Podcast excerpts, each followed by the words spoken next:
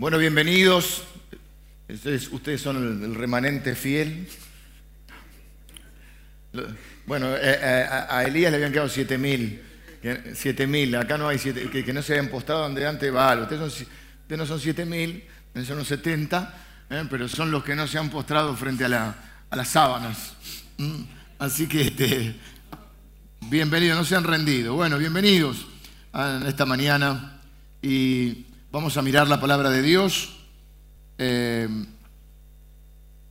tienen el bosquejo, lo pueden solicitar a los servidores con las actividades también de la iglesia. Vamos a mirar una historia en esta serie que se llama Sobrenatural.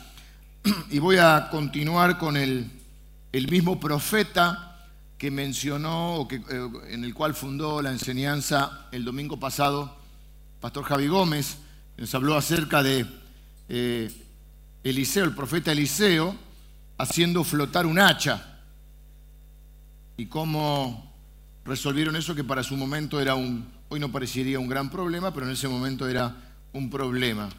Eliseo es el profeta que continúa la obra de Elías y al principio medio como que no fue muy reconocido porque no es fácil continuar después de un Elías, ¿no? Un hombre que ni siquiera eh, murió como el resto de los mortales, un hombre que el Señor se lo llevó al cielo en un torbellino y había escuelas de profetas en ese momento y todos sabían de eso, se había corrido, digamos, la noticia y es muy difícil continuar, es como ser el hijo de a veces cuando, eh, eh, o el hermano de cuando hay alguien que es muy significativo en un determinado ámbito.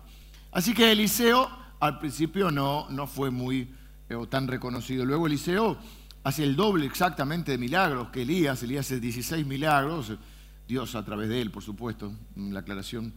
Y eh, a través de Eliseo se hacen 32 milagros. Eliseo es un, un- gran profeta de Dios, pero es muy particular. Los profetas eran gente rara. Eliseo no, lo, usamos porque sería difícil de explicar los detalles. Una vuelta lo cargan porque era pelado. Entraron a gritar, pelado, pelado. Lean cómo, terminó la historia. ¿Mm? Aparecieron unos osos y despedazaron a los, burlones. Pero bueno, los osos creo que eran. Pero bueno, era un profeta muy particular. Lo fue, yo hice mención eh, hace también algunos domingos, no a él, eh, no, al, no vimos la historia, pero hicimos mención a cuando hay un, un alto funcionario llamado Naamán, que era leproso, una enfermedad en ese momento muy complicada. eh, hoy, prácticamente creo que mm, son muy pocos los casos.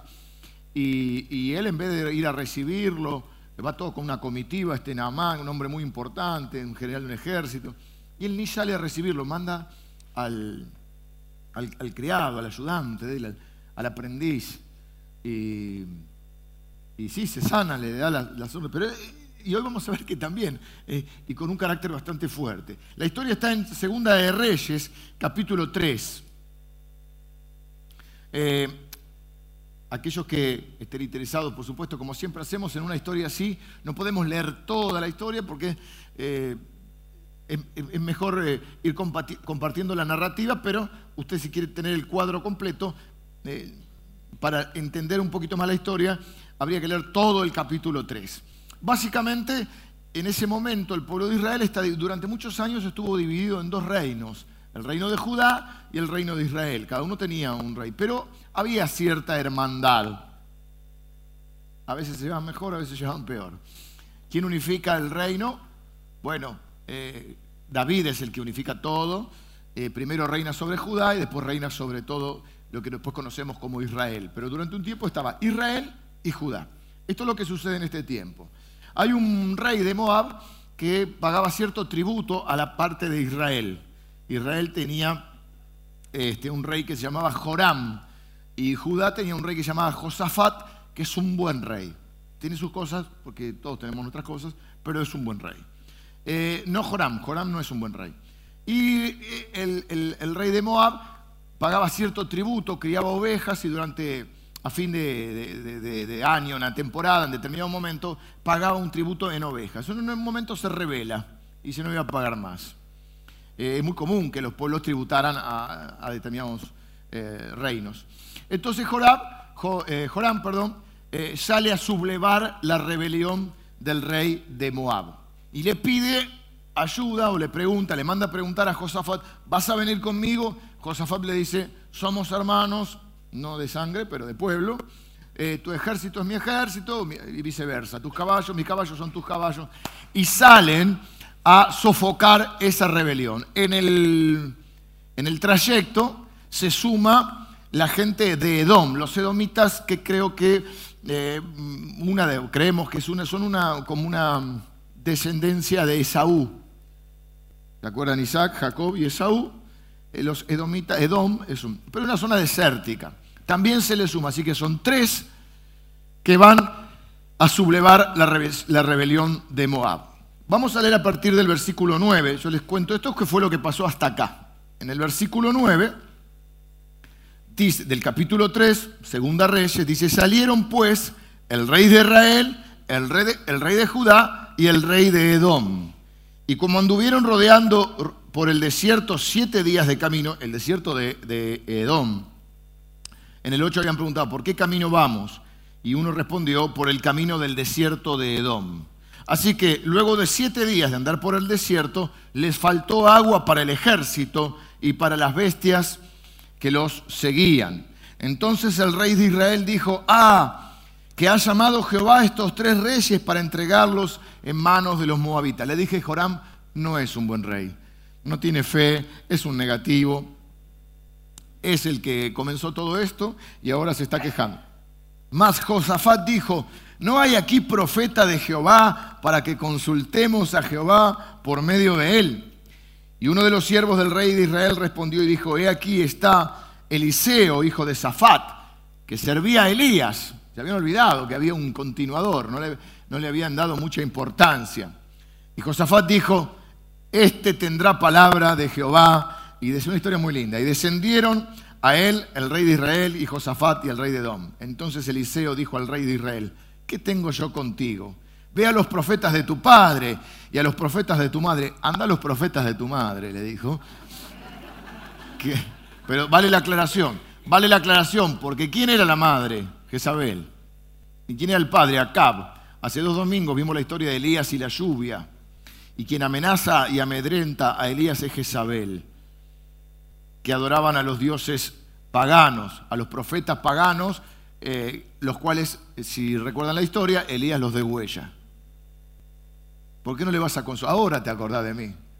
Mm, cuando asumí nadie me vino a ver. Cuando asumí el, ministerio profético en lugar de Elías, nadie vino a verme. Ahora que te aprieta el zapato, venís. Andar a consultar a ellos. Eh, eh, te digo que bravo, Eliseo. A mí me gusta Eliseo. Escuche esto, escuche, porque no termino acá. ¿Qué tengo yo contigo? Ve a los profetas de tu padre y a los profetas de tu madre. Y el rey de Israel le respondió, no, porque Jehová ha reunido a estos tres reyes para entregarlos en manos de los moabitas. Sigue negativo el muchacho. Y Eliseo dijo, vive Jehová de los ejércitos. siempre introducían con esa frase, en cuya presencia estoy. Que si no, si no tuviese respeto al rostro de Josafat, del rey de Judá, no no te miraría a ti ni te, ni te viera. Si no fuera porque está Josafat, ni la vista te dirijo. Así le. Pero te voy a escuchar porque está Josafat porque a Josafat sí lo respetaba. Mas ahora traedme un tañidor, un tañedor. Yo pensaba que era uno que tocaba el bongo, ¿viste? No, es un arpista, es un músico, tocaba el arpa. Tráigame un músico, dice. O sea, te están todos muriendo de, sed y él pide un músico. Eh, y mientras el tañedor tocaba, la mano de Jehová vino sobre Eliseo, quien dijo, así ha dicho Jehová, Haced en este valle muchos estanques, porque Jehová ha dicho así, no veréis eh, viento ni veréis lluvia, pero este valle, valle será lleno de agua y beberéis vosotros. No soy Elías, no voy a hacer llover, porque Dios hace con cada uno como Él quiere y nos usa de la manera que quiere y no tenemos que andar copiando a otro. Y esto es cosa ligera. ah, dice, eh, ni lluvia, pero este valle será lleno de agua y beberéis vosotros y vuestras bestias y vuestros ganados. Y esto es cosa ligero, ligera a los ojos de Jehová. Esto no es difícil, esto es fácil para, para Dios hacerlo. Y entregará también a los moabitas en vuestras manos, y destruiréis toda ciudad fortificada y toda villa hermosa, y talaréis todo buen árbol, segaréis todas las fuentes de aguas, y destruiréis con piedras toda tierra fértil. Aconteció pues que por la mañana, cuando se ofrece el sacrificio, y aquí vinieron aguas por el camino de Edom, y la tierra se llenó de aguas. Luego pueden seguir la historia. Yo voy a leer hasta acá para no enredarnos y no confundirnos más. Después hay una gran victoria también en otro milagro sobrenatural. Los contrarios, los moabitas confunden el agua con sangre y piensan que se han matado entre ellos. Bueno, pero eso, esa es otra historia. Yo quiero quedarme aquí con esta historia hasta ahora. Ellos tienen una necesidad. Primero vamos a ver la necesidad, porque todos tenemos problemas.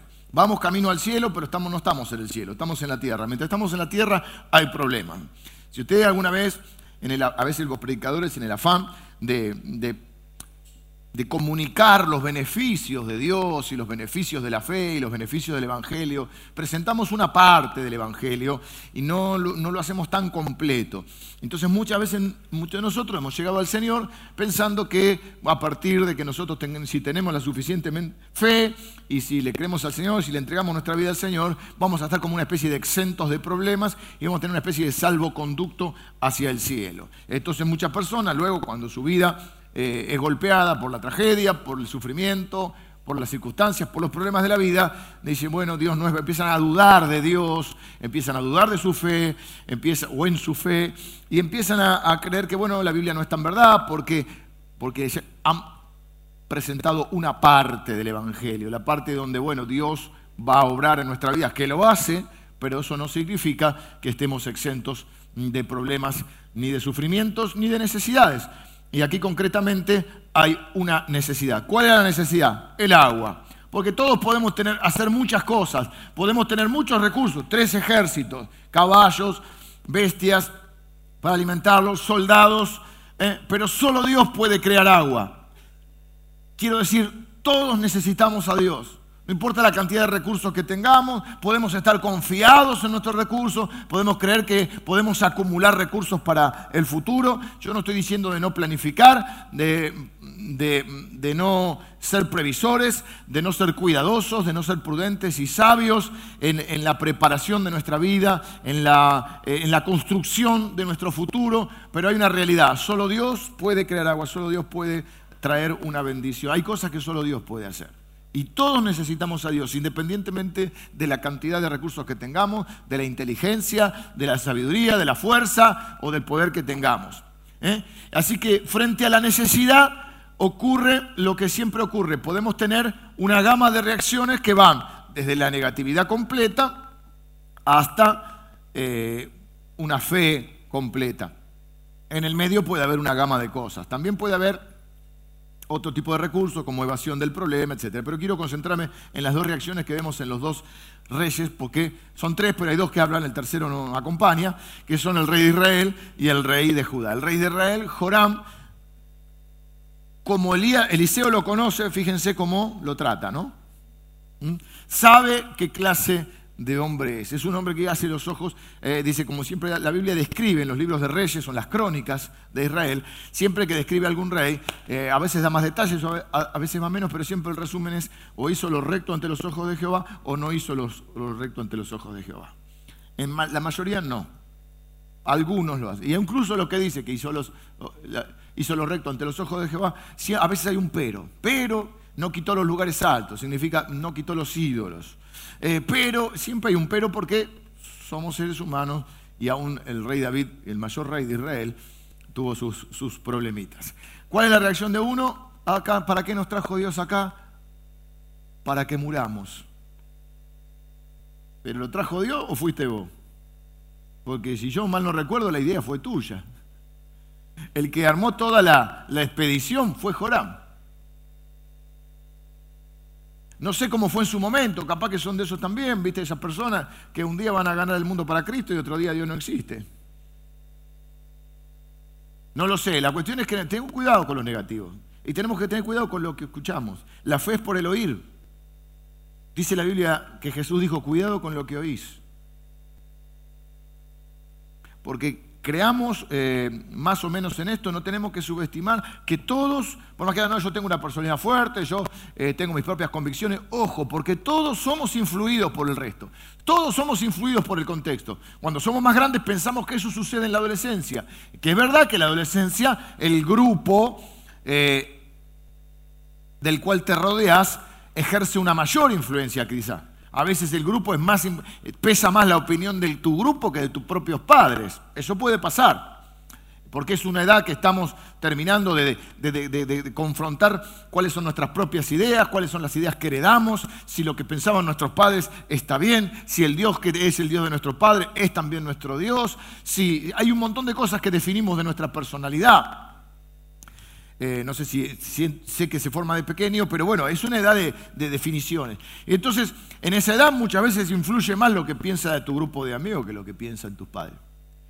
Así que es una edad que son muy permeable, por eso estaba apuntada la publicidad ahí, porque eh, eh, somos estamos más pendientes de, la ropa o de un montón de cosas, porque necesitamos esas cosas para sentirnos mejor. Pero cuando somos grandes creemos que ya no, que nadie nos influye. Y todos somos producto también de un contexto y de una historia. Así que tenemos que tener mucho cuidado con quién oímos, a quién oímos, de quién aprendemos. No estoy diciendo que no oigamos ni no aprendamos. Estoy diciendo que seamos sabios de quién vamos a oír y qué vamos a aprender.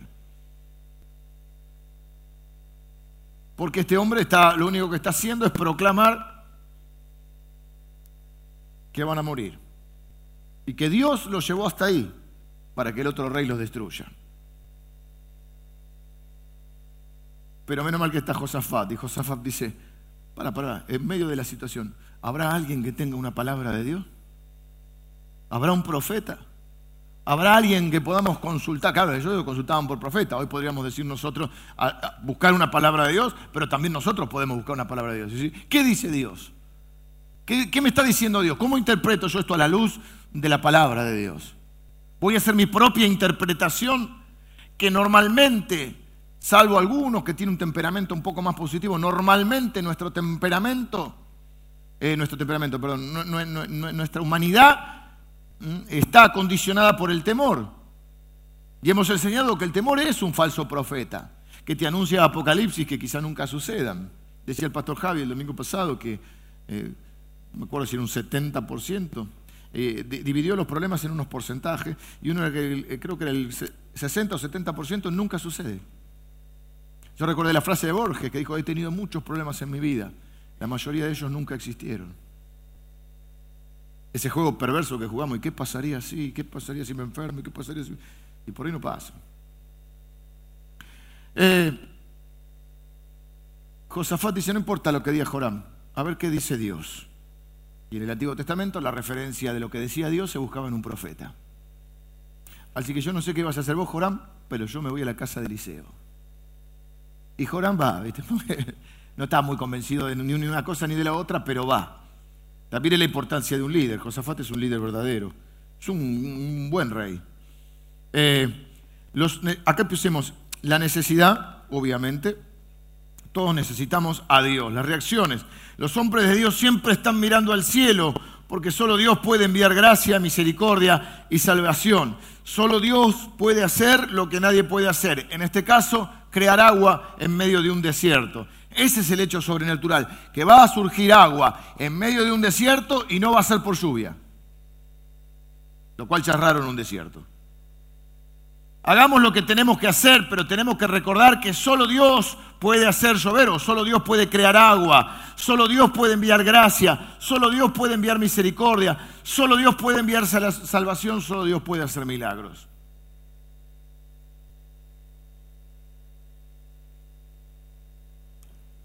antes de las circunstancias, es, es sorprendente cómo sobreestimamos, sobreestimamos nuestra capacidad de hacer cosas sin Dios antes de los problemas. ¿eh? Antes de los problemas sobreestimamos la capacidad que tenemos de hacer cosas sin Dios. El propio Jesús tuvo que contrarrestar este pensamiento diciéndonos, tengan cuidado, yo soy el tronco, ustedes son las ramas, sin mí ustedes no pueden hacer nada. Es decir, antes nosotros creemos que podemos hacer cosas para Dios incluso sin Dios. Sobreestimamos nuestra capacidad. Pero cuando vienen los problemas, subestimamos lo que podemos hacer con Dios. No sé si me explico. Tenemos esa fluctuación. Sobreestimamos, creemos que podemos hacer más de lo que podemos hacer sin Dios y cuando viene el, choque con la realidad, que a veces es más fuerte que la puerta pentágono, más dura que la realidad, subestimamos lo que sí podemos enfrentar con Dios. Tercero viene el encuentro. Josafat dice, yo me voy a la casa de Eliseo, porque ahí hay palabra de Dios. Necesito la dirección de Dios. Y Eliseo, les dije que me gusta porque Eliseo dice las cosas como son. No es muy, no es muy diplomático Eliseo. Tiene varios episodios donde él no es muy diplomático. No, no, te, no, te, la, no te, la, maquilla la verdad. Te la, te la, te la dice.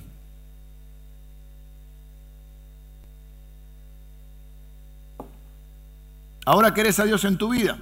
Nadie me llamó desde que asumí como profeta. ¿Por qué no vas a consultar a tu mamá y a los profetas de tu mamá y de tu papá? Ahora querés intentar con Dios, pero dice, por respeto a Josafat, voy a, voy a contestar, voy a buscar una palabra de Dios. Tráigame un músico. O sea, los caballos están muriendo de hambre, están todos destruidos, siete días caminando por el desierto, no dan más ni las bestias, ni los soldados, ni nada, y él dice, tráigame un músico. Yo creo que si no estaba Josafat, ahí mismo lo matan, pero como Josafat es un hombre de Dios que tiene fe, dice, bueno, tráigale. Entonces, traigamos empieza a tocar y él entra en esa inspiración, porque la música nos inspira. La música es un regalo de Dios. Como todo se puede usar para bien o para mal. Como, como todo recurso, como el dinero, como lo que fuera. Eh, yo no estoy hablando de manipular, pero evidentemente la música eh, abarca una parte de nuestro ser que tiene que ver con nuestra sensibilidad, con nuestras emociones, eh, que muchas veces eh, podemos eh, malinterpretar o subestimar o criticar, no, porque ponen la, muchas veces escuchaba, ponen la música para que se emocionen, la música, ¿por qué ponen la música? No, bueno, evidentemente la música es algo, el profeta pidió música para inspirarse. es raro que lo haga. Yo lo que creo que él pide música para, para crear ambiente, para crear... Ah, está acá en, el, bosquejo. Eliseo quiere cambiar el ambiente de derrota, de incredulidad y negatividad por un ambiente de esperanza, de adoración y de fe. Yo creo que lo hace por eso. No hay explicación. Veníamos en el auto, le estaba diciendo, me dice Lili, que vas a predicar, tuvimos una semana, no, no, hablamos de este tema, yo también tuvimos varias cosas. Le digo, te, sabes la historia de, Eliseo? ¿y por qué lo de la música? Le digo, no sé. La verdad que no, no, no sé. pero ¿qué creo? Creo esto. Creo que lo que quiere es cambiar el ambiente. Hay un ambiente de negatividad. El rey, si, si la cabeza, si uno de los reyes por lo menos, si la cabeza está derrotada, ¿cómo van a estar los demás? Es otra cosa importante. Todos los que estamos acá ejercemos algún rol de influencia, porque liderazgo es influencia, así que de una u otra manera ejercemos un rol de liderazgo. Ya con tener una familia estás ejerciendo un rol de liderazgo si sos papá o mamá o abuelo. ¿Qué te van a escuchar decir tus hijos? No en el culto acá cuando cantamos. ¿Qué te van a escuchar cuando hay un problema? Alguien dice que dijo que el grupo es como, es como su líder. Hay una frase que dice que la iglesia es como el pastor o el grupo como su líder. Y si el líder está derrotado, ¿qué le queda a los demás? Entonces yo creo que lo que les quiere es cambiar ese, ese, ese, ese ambiente de derrota por un ambiente de, adoración, de esperanza, de fe, y quiere abstraerse de eso para centrarse en Dios. Porque cuando comienza la música, Él comienza a profetizar. Es como que se, se conecta con Dios. La música nos ayuda a conectarnos con Dios. Nos sintoniza con Dios porque nos abstrae de, otro, de mucho ruido. A veces hay ruido, ruido en nuestra vida. Pero hay que pasar de la inspiración a la implementación. Porque tener buenas ideas no te hace un visionario, te hace un soñador. y la diferencia entre un visionario y un soñador es la osadía de actuar y la fe de comenzar. Lo voy a repetir, si puedo. Hay que pasar de la inspiración a la implementación. Y esa es la diferencia entre un soñador y un visionario.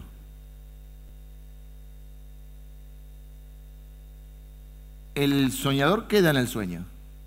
El visionario tiene la osadía y el coraje y la fe para empezar. No tiene todos los detalles, nadie tiene todos los detalles, pero tiene la fe para empezar. La palabra, ¿cuál es la palabra? Versículo 16. Y esto es, eh, no, eh, ¿y qué dijo Eliseo? Así ha dicho Jehová, haced en este valle muchos estanques, porque Jehová ha dicho, no veréis viento ni lluvia, pero este valle será lleno de agua. Caben muchos estanques. Llegué y Emilio estaba con la pala, con, con Tuerda y otro servidor. El Tuerda estaba vestido de blanco, de amarillo.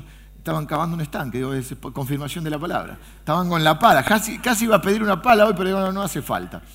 Eh, porque se había tapado la, la, acá al revés. Si, tanta tierra, si llega a llover mucho, los desagües estaba tapado de desagüe. Pero acá es al revés, acá en el medio del desierto, cuando nadie tiene una gota de agua, cuando están todos medio cansados, primero pide un primero maltrata al rey, después pide un músico y ahora dice, pónganse pico y pala a acabar en el medio del desierto. Ah, y no va a llover, ¿eh? pero el agua va a venir en el medio del desierto. Eliseo parece un insensible. Primero pide música, ahora pide que hagamos pozos. No es un buen pastor no es un buen líder, no me pregunta cómo me siento. No se preocupa por mí. Respuesta, para de hablar, deja de quejarte y escucha o te vas a morir de sed. Vos no necesitas que alguien te tenga lástima. Necesitas agua. Y si quieres ver agua, tenés que cavar pozo. Porque eso es lo que dijo Dios. Varias veces Eliseo parece como insensible. Es su forma, no lo estoy justificando. Pero no había tiempo que perder. Dijo, acá lo que Dios me dijo es esto, lo querés hacer bien. Si cavás, vas a ver agua. Si no cavás, te vas a morir de sed. Si querés, después charlamos, tomamos café, pero no hay agua. Así que te puedo ofrecer café. Cuando pico y pala trabajan juntos, el cielo se alegra. Es tan importante y necesario el trabajo del soldado, del rey, como el del aguatero. Fíjense, calcularon todo, pero alguien no calculó el agua. No sé si fue culpa de los aguateros o de quién. Podemos tener todos los ejércitos, los soldados mejores entrenados, pero si no están los aguateros, no hay éxito, no hay victoria. Yo soy un fanático del trabajo en equipo. Creo que es la única manera en la cual se puede trabajar. Creo que es una trampa de siempre, pero que muchos, durante muchos años eh, Creo que nuestro pueblo tiene que cambiar esta forma de pensar. Nuestro pueblo siempre busca un Salvador. De San Martín, Perón, sí, Alfonsín, Cristina, Rosa, siempre necesitamos un benefactor, un Salvador. Hubo una época que fue la época mundial de eso. Apareció un Franco, un Mussolini, un Hitler. Espera un Salvador, un Perón.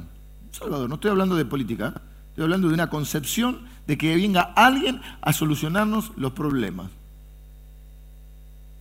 Es un concepto mesiánico, por eso a mí me encanta que esta iglesia es la iglesia del Salvador, porque eso se traslada. Entonces necesitamos al apóstol que venga a resolvernos los problemas, a seguir al hombre. Eh, hay un solo Salvador, es Cristo. Había una persona que yo conocía que decía, el que se mete a Cristo termina crucificado. No te hagas el redentor, porque el redentor es Cristo. A veces queremos ser redentor. Y, en nuestro pueblo, y creo que se ha trasladado, no sé si es, en otro lado ha cambiado un poco eso, se trabaja, hay, cosas que se continúan. Acá vieron que hay un gobierno del que sea, municipal, provincial, y viene y dice, todo el que hizo lo anterior está todo mal. Cambiamos 70 veces el sistema educativo. No hay políticas que continúen. No, no, el que y todo es la culpa del anterior, la herencia que tuvimos, y ahora hay que hacer todo nuevo. Entonces estamos reconstruyendo, estamos empezando, vivimos empezando el mundo y el país. Hace 80 años que venimos remando, ¿no? Eh, ¿Por qué digo esto? Porque la única forma, miren, pasa en el deporte, pues salvo los deportes individuales, pero un deporte que nos gusta a todos, a todos en esta iglesia es el fútbol. Estamos en una pequeña crisis con DirecTV Tuvo unas, luchas esta semana, nos quieren sacar el fútbol. Todos nos gusta el fútbol, ¿sí? Mujeres y hombres en esta iglesia nos gusta, es uno de nuestros valores, es uno de nuestros principios. El fútbol es un, deporte en equipo. Hay, hay, algunos muchachos que no lo comprenden. Quieren jugar solos al fútbol. El que quiere jugar solo tiene que jugar al tenis. Singles, pues se juega doble no. Y aún en el tenis, si bien juega uno solo, hay un equipo. Porque hay un entrenador, hay un preparador físico, hay un masajista, ah, hay un montón de cosas.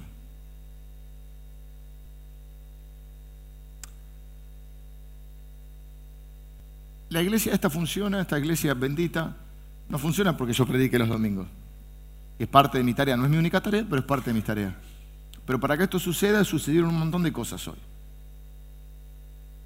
Porque vos venís muy, muy temprano y vas a ver a algunos de los muchachos limpiando los baños arriba. Muchachos y muchachas, pero los muchachos. Eh, ves los, que están en la puerta, preparando todo. Los que vinieron el día anterior a, ensayar o en la semana. Eh, los que hacen que el edificio esté más lindo, lo mantienen. Lo pintan, lo arreglan. Los, los, los, que están, se reúnen en diferentes grupos eh, y preparan un tema y oran y hablan con la gente y los llaman por teléfono para ver cómo están y los cuidan y los pastorean los que enseñan a otros. Así mil cosas se hacen en la iglesia. Los que oran unos por otros, los que aconsejan.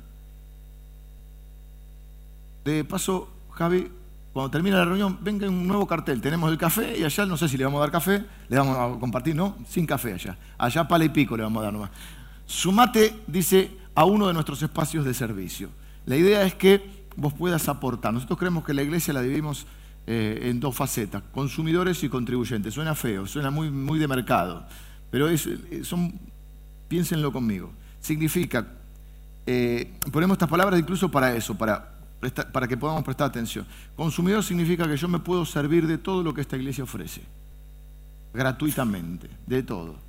Que todo lo que esta iglesia ofrece está a mi disposición, para suplir en la medida que se pueda las necesidades que yo tengo y que tiene mi familia. ¿sí? Cualquiera de ustedes puede servirse de todo lo que está en esta iglesia.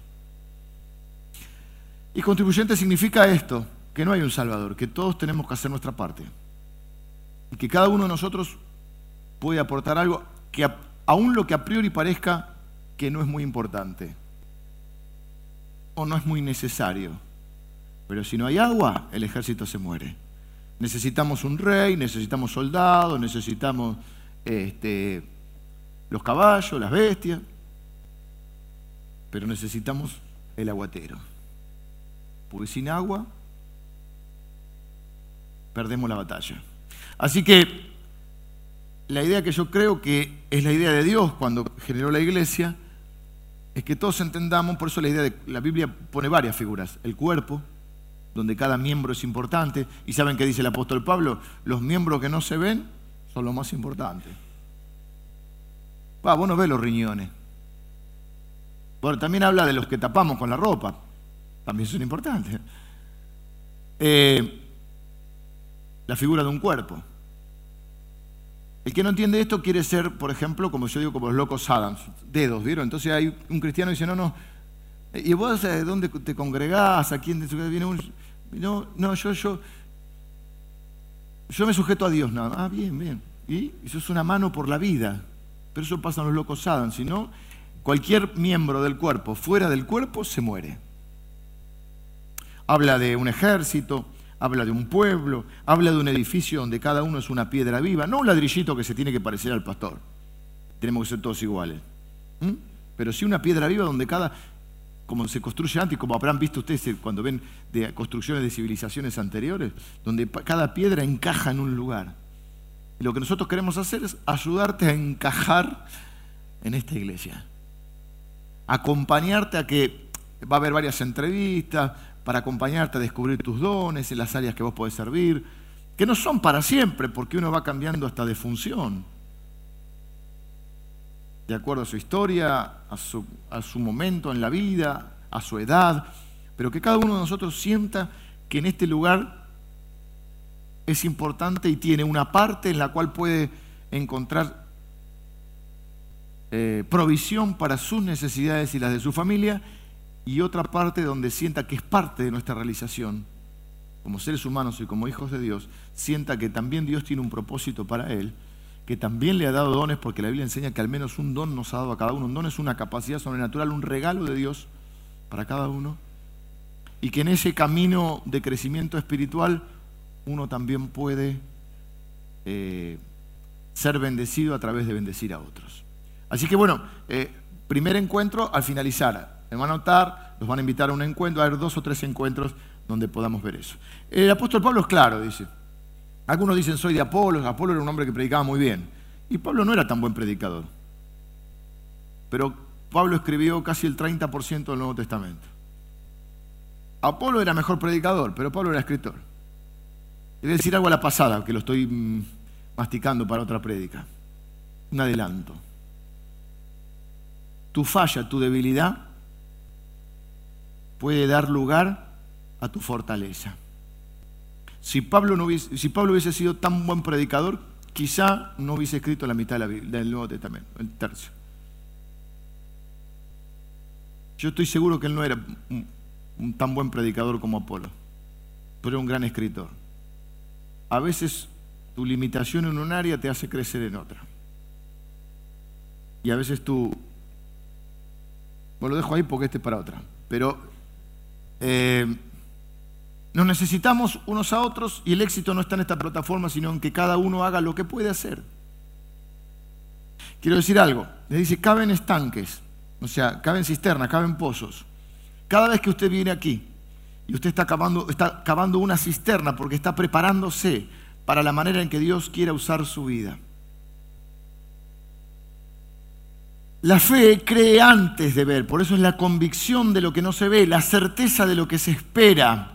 La fe no se sienta y espera a ver qué pasa. La fe toma una pala y cava una cisterna, porque dice la Biblia que la fe sin obras es muerta. Necesita, capaz que uno es bueno haciendo pozos, capaz que el otro es bueno con el pico y capaz que el otro no es tan bueno, pero tiene mucha fuerza para cargar la carretilla. Y a mí me encanta ese trabajo en equipo, porque creo que es lo que glorifica a Dios, porque al fin y al cabo Él es el Salvador. Por eso en, dos semanas, creo que son dos semanas, vamos a estar festejando el aniversario número 71 de esta iglesia. O sea que esta iglesia no empezó ni terminará con nosotros. Y nadie es el dueño de la iglesia. Y nadie es el Salvador, salvo Cristo. El resto que somos, siervos de Él que cuando hace Jesús, que tampoco a veces tenía, no te maquillaba la verdad, dice que cuando hacemos lo que nos toca, recién llegamos inútiles. Léanlo, el siervo inútil. nadie que tiene un siervo cuando llega de trabajar, dice, le, le dice al siervo, sentate que yo te voy a atender. No, no, el siervo viene de trabajar y le prepara la comida, todo. Así que cuando hicieron lo que, lo que correspondía, ahí llegamos a siervo inútil. ¿Cómo hacemos para pasar de inútil a un poquito más útil? Hacer más de lo que se nos pide. A mí me encanta trabajar con gente que hace más de lo que le pedimos. ¿Viste que le decís, che, ¿podrías hacer esto? Sí, ¿y qué te parece si, oh, yo escucho eso, es música, tráeme un tañedor? Es música para mí, el que hace un poco más de lo que le piden.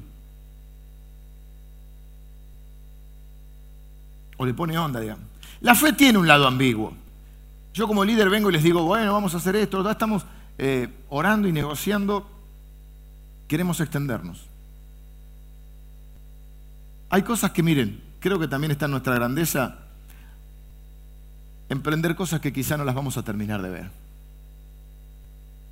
Le dije a mi hijo, esto, esto que estoy, le conté el sueño que yo tengo para la iglesia, y digo, quizá no lo vea yo, no sé si vos, capaz tus hijos o tus nietos, pero nosotros lo vamos a emprender porque la obra de Dios nos, nos trasciende. Y nosotros pasamos, pero nuestras obras pueden quedar. Y entonces yo pensaba en eso, bueno, y a veces uno piensa, y la fe tiene ese lado ambiguo. ¿eh? Venimos y vamos a conseguirlo, vamos a lograrlo, y vamos a hacer algo grande para Dios. Después yo me bajo de acá y voy a la oficina o al auto y digo, ¿qué hacemos, Señor? ¿Cómo vamos a hacer?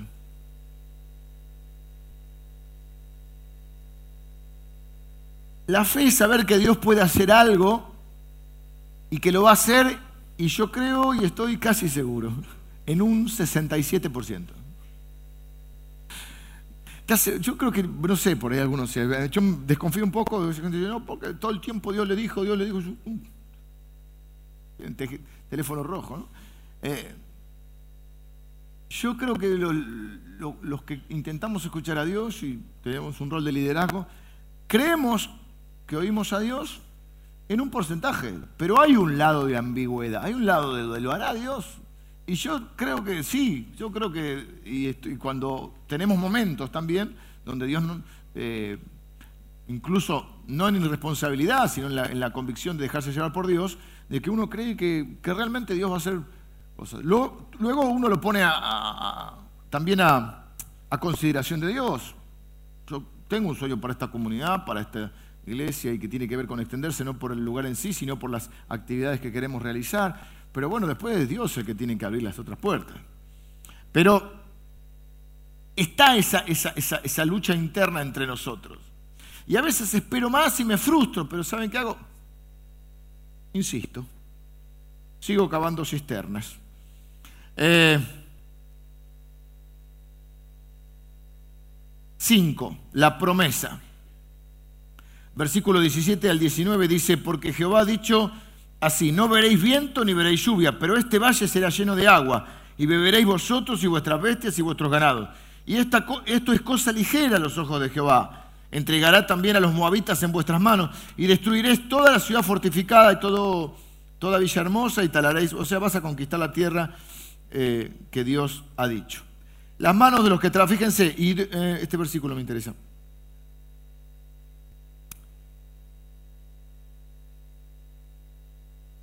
Y esto es cosa ligera, os entregará también a los moabitas en vuestras manos. ¿eh? Las manos de los que trabajan serán recompensadas. El agua es prometida, pero la victoria es garantizada. Fíjense que Elías interpreta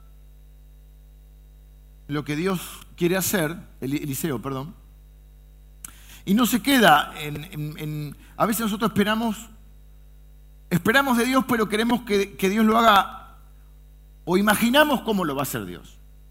Y a veces hasta condicionamos a Dios. Eh, un ejemplo.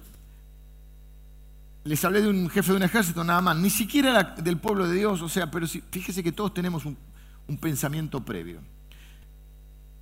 Este hombre es leproso, va a ver a Eliseo, Eliseo le manda al, siervo decir, anda y tirate siete veces en el Jordán, un río sucio. No, no, no valía mucho la... Y él dice, en mi país hay mejores ríos, ¿qué me tengo que tirar acá siete veces? Y dice, y me manda al empleado. Y él dice, yo pensé, leanlo, no me acuerdo ahora en qué parte de, Reyes está, yo pensé, tiene que ser posterior a esto, porque ese liceo ahí está ahí, segunda Reyes. Yo pensé que el siervo de Dios iba a salir, me iba a imponer las manos y yo iba a quedar limpio de la... Él tiene un preconcepto, sin ser ni siquiera del pueblo de Dios. Sin embargo, tiene un preconcepto. Y a veces condicionamos a Dios que Él obre como yo quiero. Entonces Él tiene que venir, ponerme la mano, yo me toca el piso y Él tiene que hacer la obra de acuerdo a lo que yo quiero o, de la forma. No le digas a Dios cómo te tiene que bendecir, deja que Él te bendiga como quiere. Entonces, en este caso, ¿qué es de pensar? Ya que hagamos pozos, ¿por qué no hace llover y ponemos unos tachitos? Hagan pozo y le aclara, la lluvia, el agua no va a venir de la lluvia ni del viento. Porque a veces estamos condicionados y queremos hacer las cosas como siempre la hicimos, como nosotros sabemos, de acuerdo a nuestra experiencia, de acuerdo a nuestra sabiduría, de acuerdo a nuestra historia o de acuerdo a cómo nos encaprichamos con algo. Y a veces queremos, nos encaprichamos, queremos que Dios me bendiga de esta forma. Y Dios yo creo que tiene sentido del humor. A mí me, a veces me hace reír Dios. En el buen sentido lo digo. No me burlo de Dios, pero me hace reír. Porque saben de dónde viene el agua, ahora lo vamos a ver. El agua dice vino por el camino del desierto, por Edom. O sea, el agua vino del desierto. Yo creo que lo hace para que no, queden dudas de que es Él. Porque si llueve, bueno, en el otro caso sí fue concreto, porque el día tres años y medio no llovió porque él anunció, no va a llover, y no llovió. Y después dijo, va a llover. Entonces hay un anuncio. Pero acá está, eh, eh, creo que a veces Dios hace eso porque no puede quedar duda, en un desierto no aparece el agua de la nada. Y con la aclaración, miren, no vaya, ya le aclaró que no iba llover. Pues iba a llover, bueno, justo, chocaron dos nubes, qué sé yo, la, condensación, siempre hay una explicación científica. La fe no niega la ciencia. Yo creo que la, fe eh, explica muchas cosas de la ciencia. La sorpresa, versículo 20. Eh, aconteció pues que por la mañana, cuando se ofrece el sacrificio, aquí vinieron aguas por el camino de Edom y la tierra se llenó de agua. El agua la envía Dios, pero quiero que presten atención acá. A ver si está en el bosquejo. Estamos en la sorpresa. El agua la envía Dios, pero la cantidad dependía de quién? De ellos. ¿Cuál fue la indicación de Eliseo? Caben estanques. No dijo cuántos ni cuán profundos. O sea, Dios envía el agua, pero la cantidad de agua que ellos iban a recibir dependía de la cantidad de pozos que iban a cavar y de la profundidad del pozo. Más relación directa, directamente proporcional. Más pozo, más agua, más profundo, más agua, o sea, más claro, échale agua.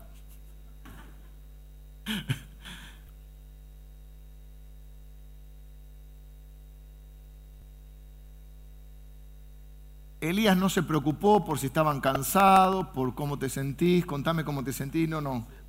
¿Eh? Eliseo, estoy con Elías y Eliseo, ¿no? Cuando era, empecé a predicar confundí a Abraham con Moisés, no por eh, no saber quién era, se me chispoteaba, se me lengua la traba.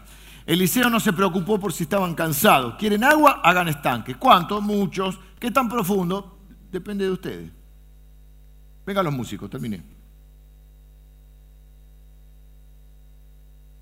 Muchas de las bendiciones de nuestra vida están. ¿Cuánto? Depende de nosotros. ¿Cuántos pozos vas a cavar? ¿Qué tan profundo los vas a hacer? ¿Cuánto le vas a creer a Dios? ¿Vas a determinar un pronóstico, un diagnóstico, no un pronóstico? ¿Vas, diagnóstico y pronóstico, las dos cosas. ¿Vas a hacer un diagnóstico y un pronóstico negativo? ¿O vas a decir, ¿hay habrá alguien que tenga una palabra de Dios? ¿Qué, ¿Cómo interpreta Dios esto? ¿Qué quiere hacer Dios con esto? ¿Qué va a hacer en el futuro? Yo tengo una sola reflexión final. Si usted no lo hace, si lo hace se cansa, pero si no lo hace se muere. Si cabo me canso, pero si no cabo me muero. Así que den su mejor esfuerzo porque dice la Biblia y promete que Él es poderoso para hacer todas las cosas mucho más abundantemente de lo que pedimos o entendemos.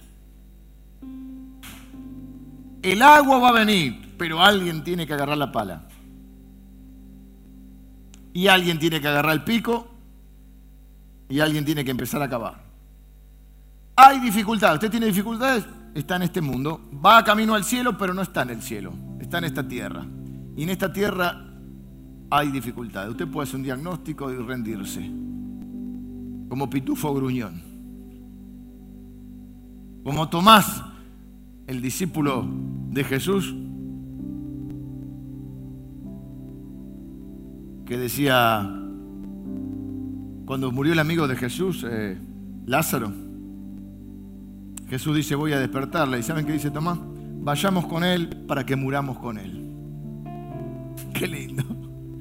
Siempre hay en el grupo un pitufo gruñón. ¿Eh? Siempre, ojo, no quiere decir que sea malo, pero no tiene fe.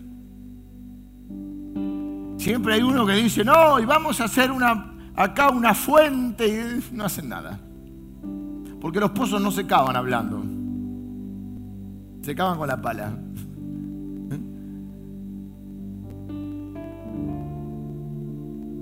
Así que la cantidad de agua que vamos a recibir depende de la cantidad de pozos que vamos a hacer y de lo profundo que lo hagamos. Yo estoy en este tiempo con la iglesia, estamos queriendo emprender y ya empezamos. Y hay cosas que uno empieza a emprender y no tiene ni toda la respuesta, ni sabe de dónde va a venir el agua, pero vamos a cavar el pozo. Porque si no cavamos el pozo, no podemos después decir, ay, Dios no nos bendijo. No tenemos agua. Vamos a hacer nuestra parte. Vamos a hacer lo que podamos. Y Dios va a hacer lo que no podemos hacer, porque eso sí está en la Biblia.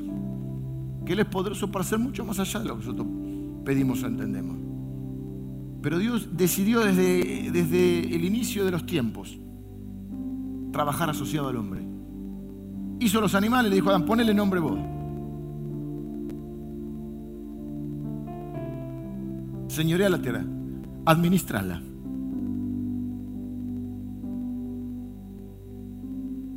Recuerden esta frase, a veces sobreestimamos lo que podemos hacer sin Dios, pero después cuando vienen los problemas subestimamos lo que sí podemos hacer con Dios. Entonces, ¿cuál es nuestra tarea?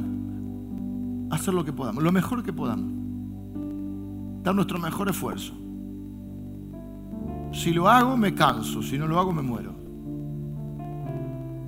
Y hay veces que no tenemos la respuesta y a veces nos frustramos y a veces las cosas se demoran y a veces las cosas no son como las esperás y a veces pasa el tiempo y uno está eh, pensando en ese, dice, habré escuchado bien a Dios, será esto. Pero una cosa me queda. Cuando era chiquito, mi, papá tenía una quinta, grande, bastante grande. Y mi abuelo siempre se había criado en el campo. Y yo aprendí esas cosas, por supuesto, no me dediqué a eso. Pero hacíamos, hacíamos, teníamos tomates, teníamos de todo, teníamos una quinta grande. Teníamos eh, conejos eh, también, pato, de todo. Y estaba la pala de, de chiquito aprendí con, mi abuelo y con mi papá la pala de punta y la pala de cargar, la pala ancha, la pala ancha. Y con la pala de punta mi abuelo me enseñaba que la, ¡tum! el piecito tiene como un cosito ¿eh? y acaba. Digo, bueno, viejo, la vida es así. ¿Querés agua? Hay que elaborar, dijo por ahí alguno algún sabio. ¿Y sabes qué? Los pozos no se hacen hablando. Voy a decir algo más, que se puede interpretar mal o bien, ¿de acuerdo? Pero ustedes como me quieren lo van a interpretar bien. Los pozos no se hacen orando tampoco. Ya lo dijo mi sabia abuela, a Dios orando y con el mazo dando. Una vez una persona, hace muchos años, yo comenzaba el ministerio, dijo algo que en el momento me dolió y después dije, no, es un elogio, hay que tomarlo bien. No sé por qué yo no lo había pedido, nosotros no nos comparamos con ninguna iglesia y todas son benditas y lindas y predican a Cristo. Pero dijo, la diferencia entre ustedes y, nosotros o la otra iglesia es que si ustedes quieren un árbol lo plantan y en la otra iglesia oran para que el árbol crezca. Pero lo dijo como que los otros estaban bien, nosotros no. Yo dije, pucha, qué carnales que somos. Y después entendí que no es así que nosotros oramos, pero después hay que meter la pala. A Dios orando, me acordé de mi, abuelita, a Dios orando y con el mazo orando. Dios no va a hacer lo que yo tengo que hacer. Dios va a hacer lo que yo no puedo hacer. Y solo Él puede crear agua. Y solo Él puede hacer milagros. Y solo Él puede hacer mucho más abundantemente de lo que pedimos o entendemos. Y nada es imposible para Dios. Fíjense que dice esto es cosa ligera, esto es cosa fácil para Dios. La Biblia dice que no hay nada imposible para Dios y dice algo más. No hay nada que ni siquiera sea difícil para Dios. Quizá lo difícil sean nosotros. Es como cuando una iglesia dice, no, porque este barrio es duro, la gente es dura. No, los cristianos que están ahí son duros, porque la gente no dura. Porque cuando predicas el Evangelio, la gente se convierte. Acá y en la China. Y en Italia es duro, Italia Italia, predicar el Evangelio y la gente se convirtió, lo que estaban ahí. Lo duro somos nosotros que no le creemos a Dios. Y no hablo de nosotros, hablo de los cristianos. Entonces, nosotros tenemos que seguir cavando. Aunque no vea nada, el agua de algún lado va a venir. Y lo normalmente viene de donde menos lo esperás. Y como Dios, ¿para qué? Para que no quede duda de que es Dios. Así que el agua no vino de la lluvia, el agua vino del camino del desierto, de Edom. Para que sepamos que viene de Dios.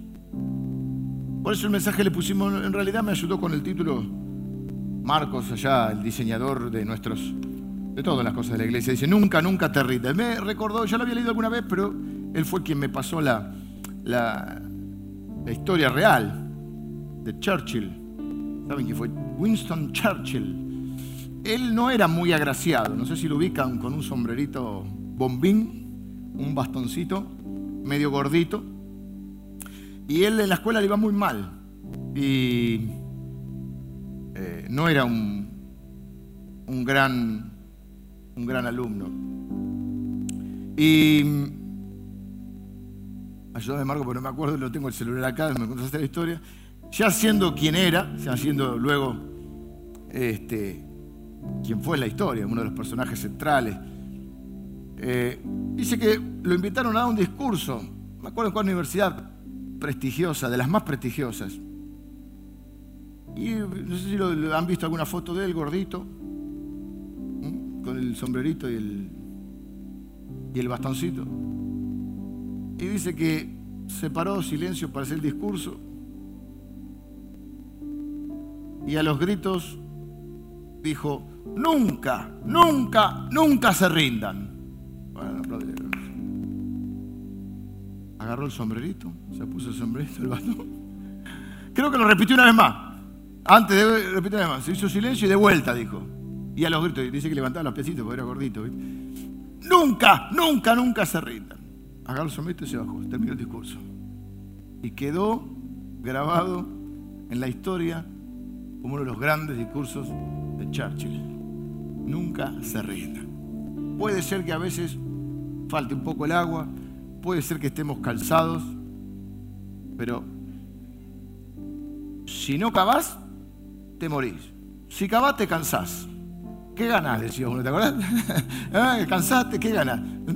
Ganás que Dios pueda hacer lo imposible, pero Dios nunca va a hacer lo que yo tengo que hacer. Así que yo quiero invitarla a que cierren sus ojos y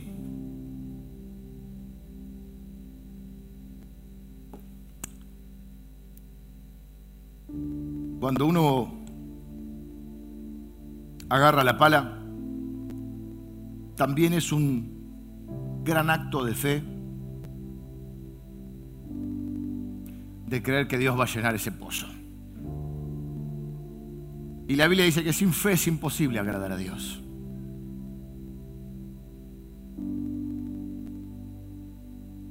Quiere decir, por el lado opuesto, que cuando uno agarra la pala y comienza a cavar el pozo, eso agrada a Dios.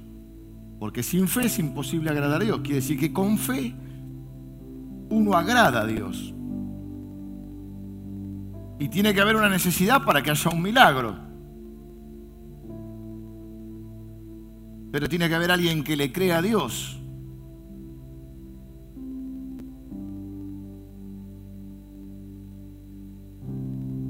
Para generar el espacio para que Dios pueda obrar.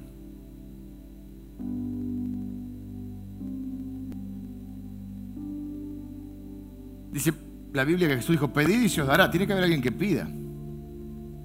Llamad y se os abrirá. Tiene que haber alguien que llame. Buscad y hallaré. Tiene que haber alguien que busque. Todo aquel que pide recibe y todo aquel que llama se le abrirá y todo aquel que busca encuentra.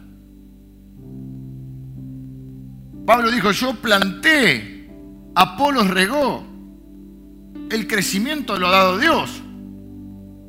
Gloria a Dios, Él ha dado el crecimiento. Pero hermano, alguien tiene que plantar. Y alguien tiene que regar para que Dios dé el crecimiento. Entonces, cualquiera que sea tu circunstancia personal, en el plano personal, cualquiera sea el área de tu vida donde te encontrás seco, donde necesitas el obrar de Dios,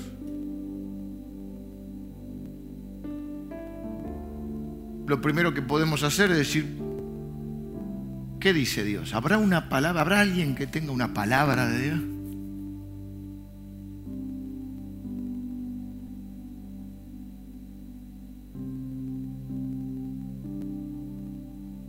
Buscar la dirección de Dios. Y eso sí se busca en oración.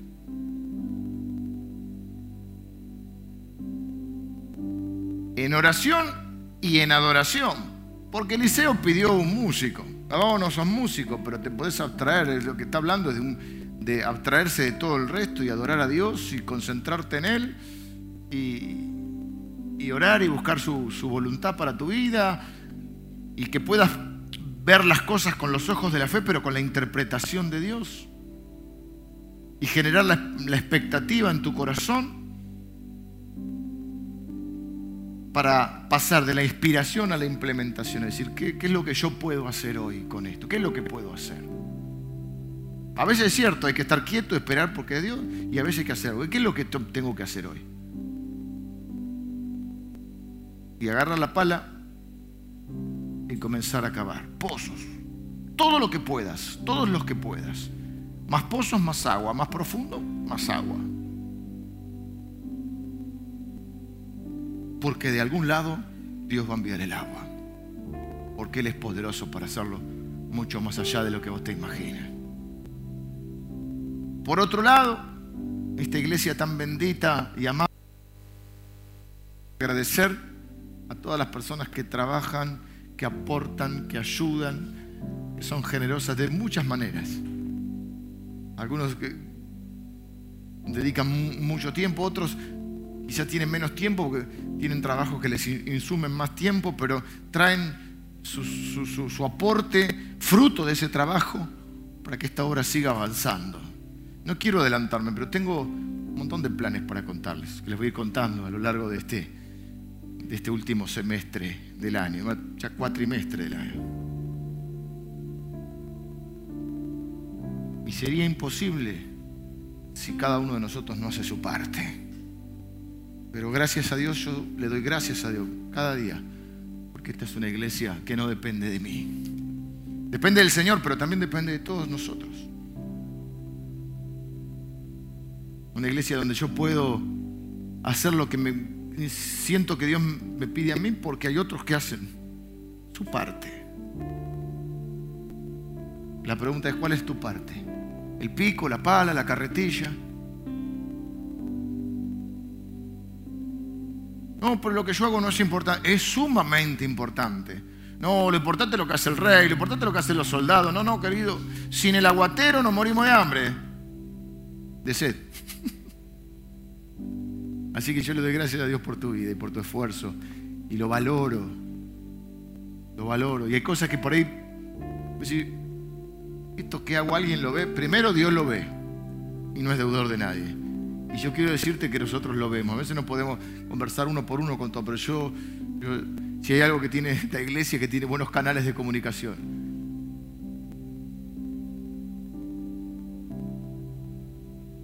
Yo veo y valoro trabajo y tu esfuerzo. Así que te quiero bendecir por eso.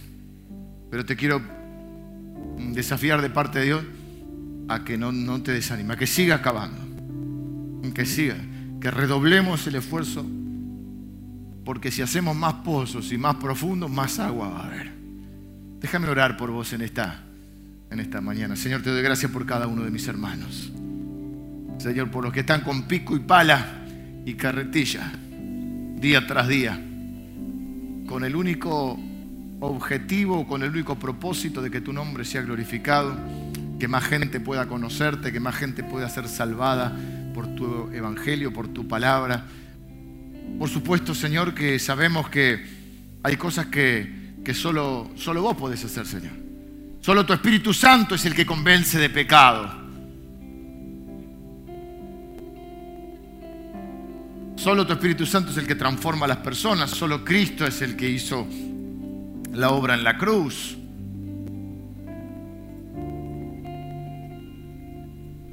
pero gracias por darnos parte en tu reino y, por, por, trabajar asociado, Señor, con nosotros. Y yo te doy gracias por cada uno de mis hermanos, Señor, por esta iglesia que trabaja asociada, que trabaja en equipo, Señor. Señor, porque acá no hay una estrella, acá la, la estrella sos vos, Señor. Queremos que brilles con tu luz, Señor. Y si alguien ve algo bueno en nosotros, que nosotros lo podamos redireccionar a Cristo. Gracias Señor por, por las veces que envías agua de los lugares menos esperados, donde no nos queda duda que tu mano está detrás de esas bendiciones. Eso acrecienta nuestra fe. Padre, si hay alguien que está medio desanimado, que quizás se puso medio negativo, que a veces nos ponemos negativos y empezamos a hacer diagnósticos y pronósticos erróneos, Señor, te pido que pongas en nuestros corazones en esta mañana el deseo de buscar tu palabra, el deseo de buscar una, dirección de tu parte, Señor. Que nos importe tu visión, tu diagnóstico y tu pronóstico, Señor. Y Señor, tu, tu palabra está llena de promesas preciosas, las cuales podemos tomarnos en este día. Por eso, Padre, Si hay hermanos que están desanimados, Señor, que nunca se rindan. Si no importa que estemos cansados o desanimados, que nunca se rindan, Señor. Porque en tu tiempo y en tu momento, vos vas a enviar el agua, Señor. De nuestra parte, Señor, dar lo mejor que podamos. Hacer lo que hoy podemos hacer, con la expectativa de que vos vas a hacer lo que solo vos podés hacer. Yo bendigo a cada uno de mis hermanos. Tu palabra dice que ningún trabajo ni ninguna obra hecha para tu reino será en vano, ni quedará sin recompensa porque tú no eres deudor de nadie, Señor. Así que yo te pido, Señor, hoy eh, que colmes de bendiciones las vidas de mis hermanos ahora. En el nombre de Jesús. Amén. Amén.